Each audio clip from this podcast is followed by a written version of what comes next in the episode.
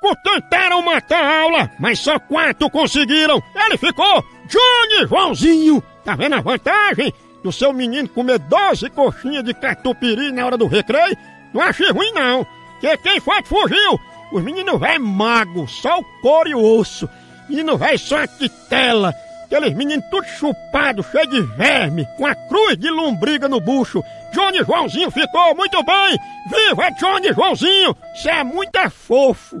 Tá vendo como é muito melhor comer e ser feliz do que ser mago velho e ser igual agulha, sair por todo buraco, né? Sou muito mais ser igual a Johnny Joãozinho. Fofo.